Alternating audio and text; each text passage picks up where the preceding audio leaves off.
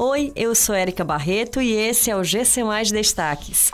Homens explodem agência bancária e metralham delegacia em Amontada, no Ceará.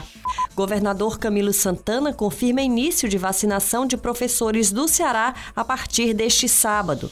Ceará perde para o Jorge Wisterman e é eliminado da Copa Sul-Americana.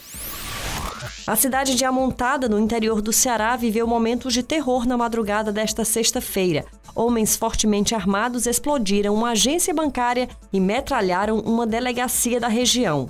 A Polícia Militar estima que a ação criminosa foi realizada por cerca de 10 pessoas que estavam em carros e motocicletas. A agência que sofreu o ataque ficou completamente destruída após a explosão. Enquanto parte dos criminosos tentavam explodir o cofre do banco, um outro grupo armado estava atirando em uma delegacia para impedir a ação dos policiais. Depois que conseguiram destruir a agência, os criminosos saíram em direção a Sobral.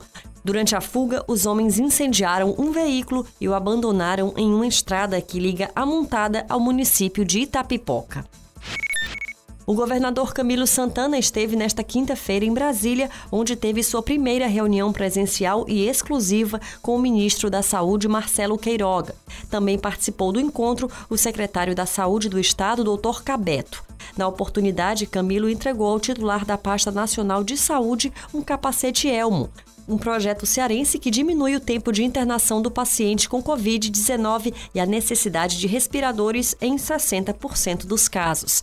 Outro ponto de pauta da reunião foi a vacina cearense contra a Covid-19, que é um estudo feito pela Universidade Estadual do Ceará. O Ceará Sporting Clube deu adeus ao sonho de passar de fase na Copa Sul-Americana. O time entrou em campo contra o Jorge Wisterman da Bolívia, precisando apenas de uma vitória simples para passar de fase. Mas em noite sem inspiração, o Alvinegro acabou derrotado por 1 a 0 para o time boliviano. Com o resultado, o Vovô terminou em segundo lugar do grupo C, com nove pontos em seis jogos.